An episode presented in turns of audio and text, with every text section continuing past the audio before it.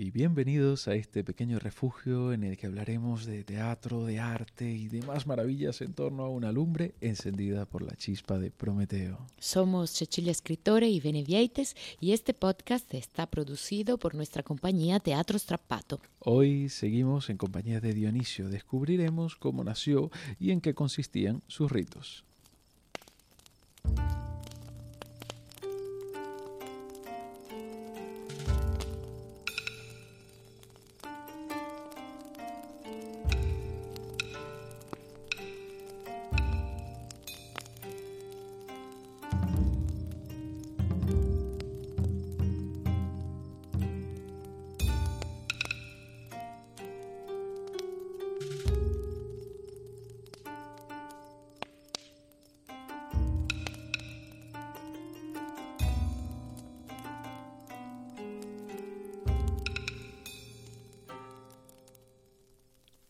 Aquí crece entre las espigas de trigo y las hojas de tabaco la superstición, el terror, la angustia de una brujería posible, doméstica. Los dioses paganos de la casa parecen resistir a una profunda metamorfosis intentada por una civilización durante milenios.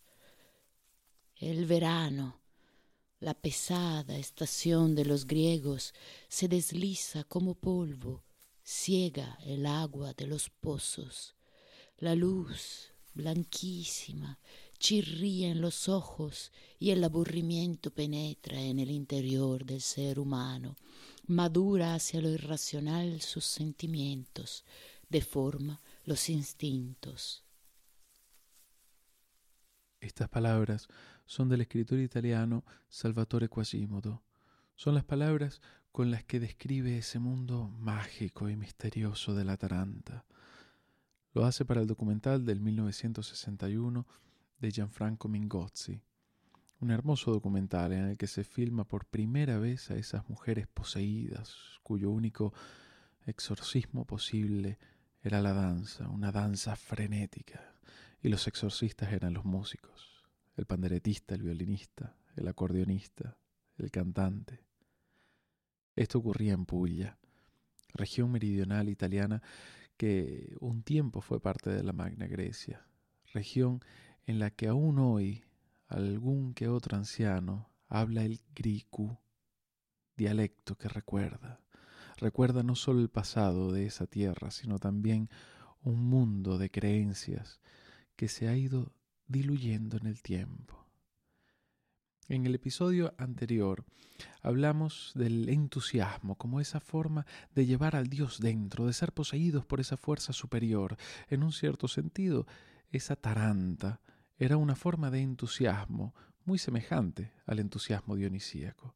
Hoy hemos empezado hablando de la taranta porque nos ayuda a imaginar un poco mejor lo que podía ser aquellos ritos báquicos, como ya hemos visto, la, relación de Dionisio con la tragedia y por consiguiente con el teatro es grande.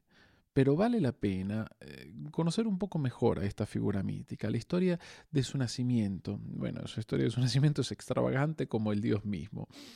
Entre, entre las muchas aventuras amorosas de Zeus se encuentra un romance con la mortal Semele. Era esposa de Zeus, eternamente celosa, decide acabar con ella. Le dice que en realidad está siendo engañada, que ese tipo que le dice ser Zeus para acostarse con ella es en realidad un simple mortal. Ella, era, tiene un plan, y su plan funciona. Semele le dice a Zeus que le demuestre que es un dios. Zeus intenta persuadirla, pero ella insiste, lo quiere ver en su aspecto inmortal. Zeus se muestra en su destello divino, lo cual es insoportable para los humanos, y Semele queda calcinada por los rayos del divino Zeus. Lo que pasa es que ella estaba embarazada, y para salvar al feto, Zeus lo coge. Se abre un muslo, lo introduce y cose el muslo con el feto en su interior. La gestación concluye y Dionisio nace del muslo de Zeus. Ha nacido el dios de la embriaguez, de esa fuerza que desmembra la realidad y, excita al individuo y a la multitud. La relación dionisíaca con la naturaleza no es de sublimación, sino de intensa compenetración, como si fuésemos invitados a ser más animales, menos artificiales.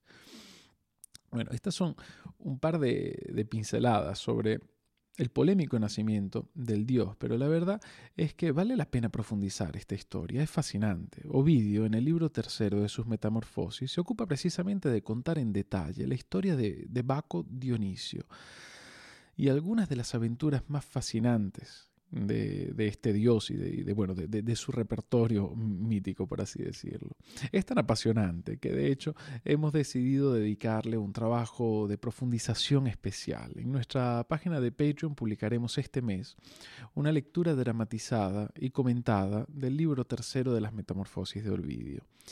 Eh, estamos, estamos trabajando desde hace ya un, un par de semanas en ello y a finales de este mes estará listo para ser escuchado por nuestros, por nuestros guardianes de las luces y del telón en Patreon. Que por cierto, queríamos agradecer enormemente a las personas que nos están apoyando y se han sumado a nosotros en Patreon, haciendo posible con su apoyo este podcast y, otros proyectos de nuestra compañía. Os estamos súper, súper agradecidos, de verdad. Si, bueno, y si aún no eres uno de nuestros Patreons y deseas apoyarnos, puedes visitar nuestra página en www.patreon.com barra teatrostrapato. Pero bueno, ahora volvamos a Dionisio. Hemos dicho que nace de Zeus, quien es su padre y en un cierto sentido es su madre, ya que concluyó la gestación, y a su manera eh, lo dio a luz. No se trata de un Dios siempre presente. A Dionisio se le evoca, viene y se va. Esto también tiene mucho que ver con aquella idea de extranjero de la que hablábamos en el episodio anterior. El culto de Dionisio es para los iniciados. Y aquí tenemos que abrir una pequeña paréntesis. Recordarán que en el primer episodio de esta temporada, ya por enero, hablábamos de las características de la religión de los griegos. El culto olímpico era un culto público que no tenía como fin responder a las exigencias espirituales íntimas de los individuos. Para ello estaban los misterios, los cuales son ritos religiosos secretos que requieren una iniciación, una experiencia personal en la que el iniciado se enfrenta a sus miedos. Normalmente se trata del gran miedo del ser humano, es decir, lo desconocido. Y nada hay más desconocido que la muerte. Estos ritos de iniciación, estos ritos de los misterios, proporcionaban experiencias físicas, un aprendizaje de vivencias más que conocimientos teóricos. Esto llevaba inevitablemente a un acercamiento a la naturaleza, a lo primordial, a lo instintivo. El trance podía estar acompañado de una sin razón liberatoria, una especie de locura. Si lo pensamos bien, es justo lo contrario de lo que se busca con la religión de Estado, la religión social, olímpica, como queramos llamarla. Esta última Busca el orden, los protocolos, la cordura. Y los griegos vivían la religión pendulando entre la práctica pública y la privada, y no veían ningún tipo de incompatibilidad entre ellas. Los misterios son fascinantes y había muchos, quizás los más famosos son los misterios de Eleusis y los órficos, misterios que guardan siempre relación con el Hades, con el mundo de los muertos, con lo desconocido, cuando pensamos a los ritos dionisíacos, tenemos que pensarlos en el marco de los misterios, en el marco de esa religión íntima, del caos, de lo liberatorio, de lo primitivo y en un cierto sentido primordial. Para concluir esta introducción sobre Dionisio, escuchemos a nuestro buen Nietzsche cuando nos habla de la esencia de lo dionisíaco.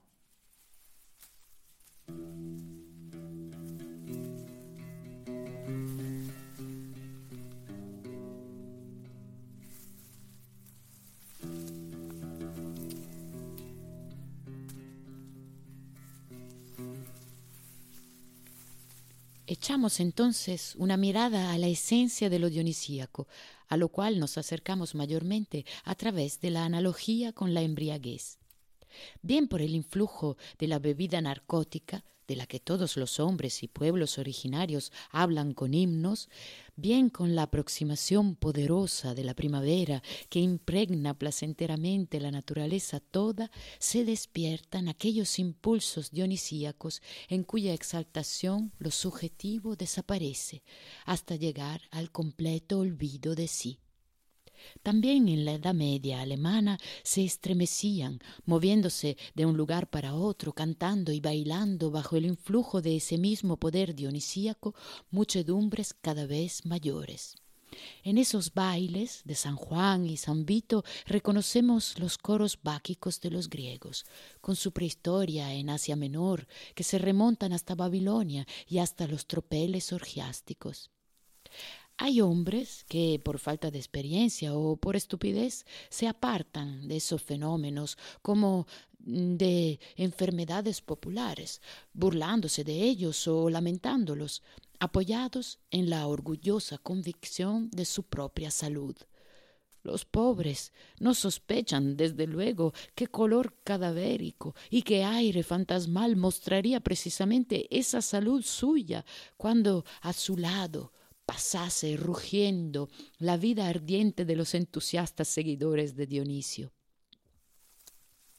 Bajo la magia de lo dionisíaco no sólo se renueva la alianza entre los seres humanos, también la naturaleza, enajenada, hostil o subyugada, celebra su fiesta de reconciliación con su hijo perdido, el hombre, de manera espontánea ofrece la tierra sus dones y pacíficamente se acercan los animales feroces de las rocas y de los desiertos.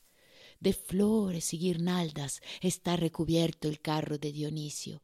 Bajo su yugo avanzan la pantera y el tigre que sea inmortale el himno a la alegría de Beethoven en una pintura y no se quede nadie rezagado con la imaginación cuando a millones se prostrarán estremecidos en el polvo.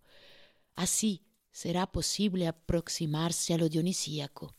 Ahora el esclavo es hombre libre, ahora quedan rotas todas las rígidas, hostiles limitaciones que la necesidad, la arbitrariedad o las costumbres insolentes han establecido entre los hombres. Ahora en el Evangelio de la armonía universal, cada uno se siente no sólo reunido, reconciliado, fundido con su prójimo, sino uno con él, cual si el velo de malla estuviese desgarrado y ahora solo algún pedazo ondease ante lo misterioso uno primordial. Cantando y bailando, el ser humano se presenta como miembro de una unidad superior. Ha desaprendido a andar y a hablar y está en camino de echar a volar por los aires bailando. Por sus gestos habla el hechizo al igual que ahora los animales hablan y la tierra da leche y miel, también en él resuena algo sobrenatural. Se siente como Dios. Él mismo camina ahora tan estático y exaltado como en sueños veía caminar a los dioses. El ser humano no es ya un artista, se ha convertido en una obra de arte para suprema deleitosa satisfacción de lo uno primordial, la potencia artística de la naturaleza entera se revela aquí bajo los estremecimientos de la embriaguez. El barro más noble, el mármol más precioso son aquí amasados y tallados. El ser humano, y a los golpes de cincel del artista dionisíaco resuena la llamada de los misterios eleusinos os postráis millones. Sientes tú la mano del Creador, oh mundo. Tras estas hermosas palabras de Nietzsche, podemos pasar al tema que nos ocupa y nos preocupa en esta temporada de la chispa de Prometeo. Volvemos a la tragedia. Hemos oído cómo lo dionisíaco nos lleva de regreso a la naturaleza, nos aleja del orden humano, con sus misterios, nos conecta con algo íntimo y a la vez universal, la euforia. En estas cosas resuenan muchos de los dilemas de los que nos hemos ocupado hasta la fecha. Este conflicto que nace en esa brecha que se abre entre lo íntimo y lo público, entre el orden establecido y la, y la libre locura del individuo. Pues bien, cuando Eurípides ya vivía en el exilio voluntario, lejos de Atenas, en la corte del rey de Macedonia, escribió una tragedia que quizás sea en un cierto sentido la más dionisíaca de todas. Escribió Las Vacantes, un exitazo tremendo, no solo en su tiempo, sino también a lo largo de toda la historia, hasta nuestros días. Una tragedia brutal que se desarrolla en un ambiente salvaje. El título de la tragedia se lo da, como ocurre con frecuencia, el coro, un coro de fieles del Dios. En esta tragedia se, ven las dificultades de Dionisio para que su culto sea aceptado en Tebas, ciudad de su madre, Sémele. La gran dificultad es la oposición de Penteo, el rey, el orden establecido. Estas historias hay que, hay que leerlas siempre con un, con un, pie en el zapato de lo evidente y el otro en el zapato de lo alegórico. Si, si no es así, nos perdemos la mitad o casi todo, el gusto. Ahora empiezan a encajar todas las piezas, ¿no? las de los misterios, la religión del orden social, la embriaguez, la locura, la cordura. Todos estos elementos se enfrentan entre sí en esta tragedia. Dionisio llega a Tebas y convoca a las mujeres al rito en el bosque, a la fiesta de danzas y frenesí orgiástico. Las mujeres se preparan, los ancianos reconocen a la divinidad de Dionisio y se suman. Penteo es el rey y no tolera que llegue el caos a Tebas. Que corran todos al bosque a comportarse como animales, a saltar y a danzar sin cordura. Penteo se niega al rito. Se niega y hace que arresten al sacerdote, que no es otro que el mismo Dionisio disfrazado. Penteo se resiste, se resiste al caos, pero se resiste también a lo novedoso, se resiste a lo desconocido. Dionisio, arrestado, juega con Penteo, lo manipula, lo convence de que vaya a ver qué hacen las vacantes en el bosque durante los ritos. A este punto, Penteo es un títere del dios. Se disfraza de mujer y va al bosque para ver lo que hacen las vacantes en los ritos secretos, acompañado por el sacerdote que, como hemos dicho, otro no es sino Dionisio mismo disfrazado. Y ahora escuchemos al mensajero de Eurípides que nos cuenta lo que en ese momento ocurrió.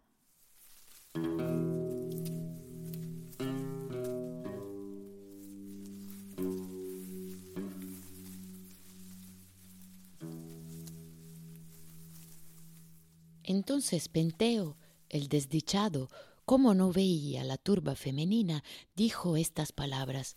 Extranjero, aquí justo desde donde estamos no alcanzo a ver con mis ojos a esas infames ménades, pero sobre esas lomas, si me subiese a un abeto bien alto, vería perfectamente las vergonzosas fechorías de las ménades. A partir de este punto, en ese momento, contemplo las maravillas extraordinarias del extranjero. Cogió, en efecto, el extremo de la rama de un abeto que llegaba hasta los cielos y la fue bajando, bajando, bajando hasta el negro suelo. Y ésta fue curvándose como el arco o la rueda circular inscrita dentro de su llanta por movimientos circulares. Así bajó con ambos brazos el extranjero el tallo del árbol y lo fue doblando hacia el suelo, ejecutando acciones impropias de un mortal. Tras dejar a Penteo sentado sobre las ramas del abeto, iba soltando el tronco poco a poco, derecho hacia arriba, con sus manos, con cuidado de que no saliese despedido, y quedó firmemente enderezado derecho al cielo, aguantando sentado sobre sus lomos a mi amo. Él, más que ver a las ménades, era visto por ellas. Y apenas aún no había llegado a ser visible sentado arriba cuando al extranjero ya no se le podía ver. Entonces una voz procedente del éter, Dioniso muy probablemente gritó Oh, jóvenes muchachas, traigo al que burlas hacía de vosotras, de mí y de mis ritos. Venga, exigidle cumplida venganza. Y al mismo tiempo que iba pronunciando estas palabras, la luz de un augusto fuego fue quedándose fija en el cielo y en la tierra. Guardó silencio el éter, y en silencio mantuvo su follaje el boscoso valle, y de las bestias salvajes no se escuchaba ni un murmullo. Entonces ellas, como no habían recibido con claridad la voz en sus oídos, se pusieron derechas en pie y volvieron sus pupilas en todas las direcciones. Y él volvió a darles la orden con más fuerza. En cuanto reconocieron con claridad las hijas de Cadmo el mandato de Baco, se precipitaron no menos rápido que una paloma, entregándose con sus pies a una intensa carrera. Ágave, la madre, sus hermanas y todas las vacantes. Iban dando saltos por las torrenteras del valle y los riscos, enloquecidas por la inspiración del dios. Cuando vieron a mi amo sentado en el abeto, primero le estuvieron lanzando enormes pedruscos con todas sus fuerzas, subidas a una roca que les hacía las veces de torre, y le disparaban con ramas de abeto. Otras, en cambio, arrojaban sus tirsos por los aires contra Penteo, desdichado blanco, pero no conseguían su propósito, ya que estaba situado a una altura mayor que la que alcanzaban sus esfuerzos, el pobre, presa de la desesperación. Finalmente, quebrándolas con ramas de encina, intentaron arrancar las raíces con estas palancas que no eran de hierro, pero como sus esfuerzos no llegaban a su fin, Ágave dijo estas palabras. Venga, Ménades, colocaos en círculo a su alrededor y cogeos fuerte del tronco para que capturemos a esa fiera trepadora y no delate los coros secretos del dios. Entonces arrimaron ellas al abeto miles de brazos y lo arrancaron de la tierra, y arriba sentado se precipita de la cima al suelo y cae a tierra Penteo entre innúmeros ayes de dolor, pues comprendió entonces que se hallaba cerca de una desgracia. Su madre, en calidad de sacerdotisa, dio comienzo la primera a la matanza y cae sobre él. Entonces él se arrancó la redecilla de la melena con intención de que la pobre Ágave lo reconociese y no lo matase, mientras le dice, tocándole suavemente la mejilla Madre, Escucha, soy yo, tu hijo Penteo, a quien pariste en las moradas de Iquión. Compadece de mí, madre, y no des muerte a tu hijo por culpa de mis errores. Pero ella, echando espumarajos y haciendo girar desorbitadas sus pupilas sin pensar lo que debía pensar, estaba sometida bajo la posesión de Baco y no le hacía caso. Es más, le cogió el brazo izquierdo con los suyos y plantando su pie sobre los costados del desdichado, le desgarró el hombro, no bajo el efecto de su fuerza física, sino porque el Dios confirió a sus manos la facilidad para ejecutar tales actos. Hino, por su parte, fue consumando la faena por el otro lado, descuartizando su carne, mientras Autónoe y toda la muchedumbre de las vacantes se le iban echando encima. El alboroto era total. Él gemía en la medida en que aún se encontraba con aliento y ellas daban gritos de victoria. Y llevaba la una un brazo, la otra un pie, con su bota y todo. Sus costillas quedaron desnudas a fuerza de tirones. Todas ellas se echaban unas a otras con las manos manchadas de sangre la carne de Penteo, como si jugasen con una pelota. Su cuerpo, yace esparcido, una parte al pie de las ásperas rocas, otra entre el follaje densamente poblado del bosque. No es fácil su búsqueda, y la desventurada cabeza, que su madre ha acertado a coger con sus manos, la ha clavado en el extremo de su tirso y la va llevando por medio del citerón como a la de un león montaraz, tras dejar a sus hermanas con los coros de Ménades. Ya está en camino, orgullosa de su malhada presa, en dirección a estos muros, al tiempo que Abaco invoca como su compañero de casa, colaborador en la cacería, glorioso vencedor, si bien por estar a su servicio solo lágrimas va a obtener como premio por la victoria. Así que yo ahora me voy para no encontrarme al paso con esta desgracia antes de que llegue Ágave al palacio. Ser prudente y honrar a los dioses es lo mejor. Es más, creo que esa es también la más sensata posesión que pueden disfrutar los mortales. Penteo termina descuartizado por su propia madre. Presa de la euforia báquica, confunde a su hijo con un animal. Este momento es tremendo. Está Penteo, el conservador, el protector del orden establecido, que recibe la furia incontenible del instinto primitivo de las vacantes. Y yo me pregunto también si la madre de Penteo fue arrastrada más por la báquica euforia o por la multitud.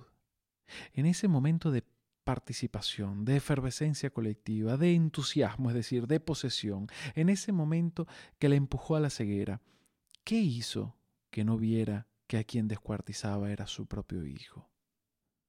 Esta es una pregunta evidentemente moderna, pero creo que es pertinente. Creo que las vacantes también nos pueden hacer reflexionar sobre esa fuerza de la masa, esa fuerza homogeneizante que tiende a cegar. Hoy en día vale la pena preguntarse cuándo pasamos de ser multitud de individuos a masa báquica. Personalmente creo que esta mutación la vemos con frecuencia y el sentido crítico nos obliga a reflexionar sobre ello. En esta tragedia, el culto de Dionisio no representa solo el desorden, sino también lo novedoso, el nuevo culto, lo desconocido. En un cierto sentido podríamos decir el progreso, aquello a lo que el orden establecido se resiste por su naturaleza conservadora. Esto hace que nuestra empatía esté con las vacantes, aquellas que se lanzan a lo desconocido, que danzan en el bosque, que buscan el entusiasmo. Nuestra empatía suele ir con las vacantes, pero en la tragedia nada es fácil. Así que nuestra piedad, nuestra compasión, nuestro pathos está con la madre de Penteo, la pobre mujer que sin saberlo ha hecho lo inimaginable para una madre. Penteo ha sido el precio de este progreso, de esta novedad, de la adopción de este nuevo culto. Y es significativo que el precio lo pague precisamente quien más lo sufre, su madre. Lo importante es que no caigamos en el error banal de considerar a Penteo el malo de la película, eh, el que simplemente eh, se opone a lo nuevo, a la fiesta. No, Penteo es el protector del orden. Penteo es aquel que dice, pero ¿qué, historia es esa de un dios inventado que llega y llama a las mujeres a danzar ebrias en, en, las, en las orgías del bosque? Él representa la religión olímpica, el orden, la cordura, el vivir social, en el que nadie puede descuartizar a nadie y en el que hay normas. No podemos ponerle la etiqueta de conservador anticuado y ya está. Penteo es, en un cierto sentido, un mártir del orden social, y eso hay que reconocérselo.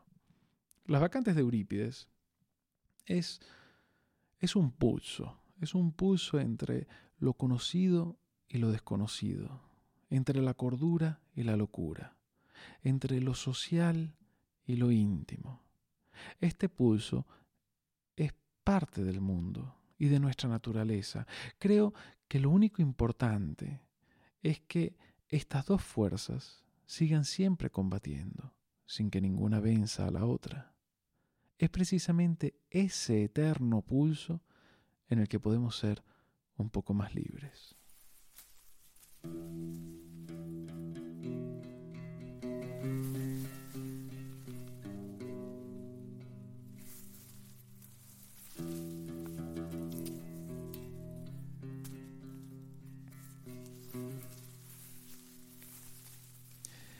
Este podcast existe porque tú lo estás escuchando.